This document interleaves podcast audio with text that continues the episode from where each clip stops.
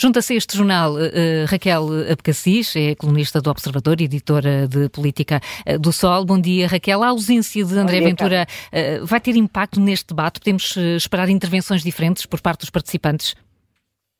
Olha, eu, enfim, acho que impacto vai ter. Podemos esperar uma outra tranquilidade no debate, certamente, mas eu acho que isto também uh, tem um sinal e eu permito-me que, apesar de hoje em dia não ser uma profissional a full time da rádio, sou uma mulher da rádio, uh, uh, e eu acho que isto tem também uma explicação, porque eu acho que este tipo de debates feitos na rádio uh, têm um impacto e um efeito e um conteúdo sempre diferente dos debates televisivos, porque hum. a rádio, pela sua própria natureza, peço desculpa à televisão, mas é menos fútil.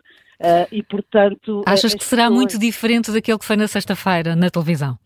Eu espero que sim, uhum. sinceramente. Uhum. Enfim, uh, não estive na preparação, nem sequer sei quem vai moderar o debate, mas espero que sim, exatamente por isso, porque uh, a concentração está muito mais no conteúdo e muito menos na imagem. E eu acho que se calhar não é por aí, não é por acaso que André Ventura, uh, pela segunda vez, falha este debate, porque uh, ele aposta sobretudo na imagem, num espetáculo, num teatro que faz uh, neste, nestes debates, muito mais do que no conteúdo e no, e no acerto das coisas que, que vai dizendo.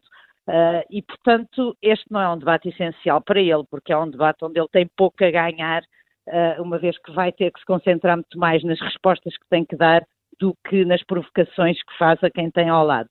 E, portanto, nesse sentido, para responder à tua pergunta, acho que efetivamente o debate será diferente, uhum. sem André Ventura, uh, mas espero que seja um debate com mais conteúdo uh, uh, e com uma outra dinâmica, espero eu, que a rádio pode dar e que eu acho que o debate com todos na televisão não teve.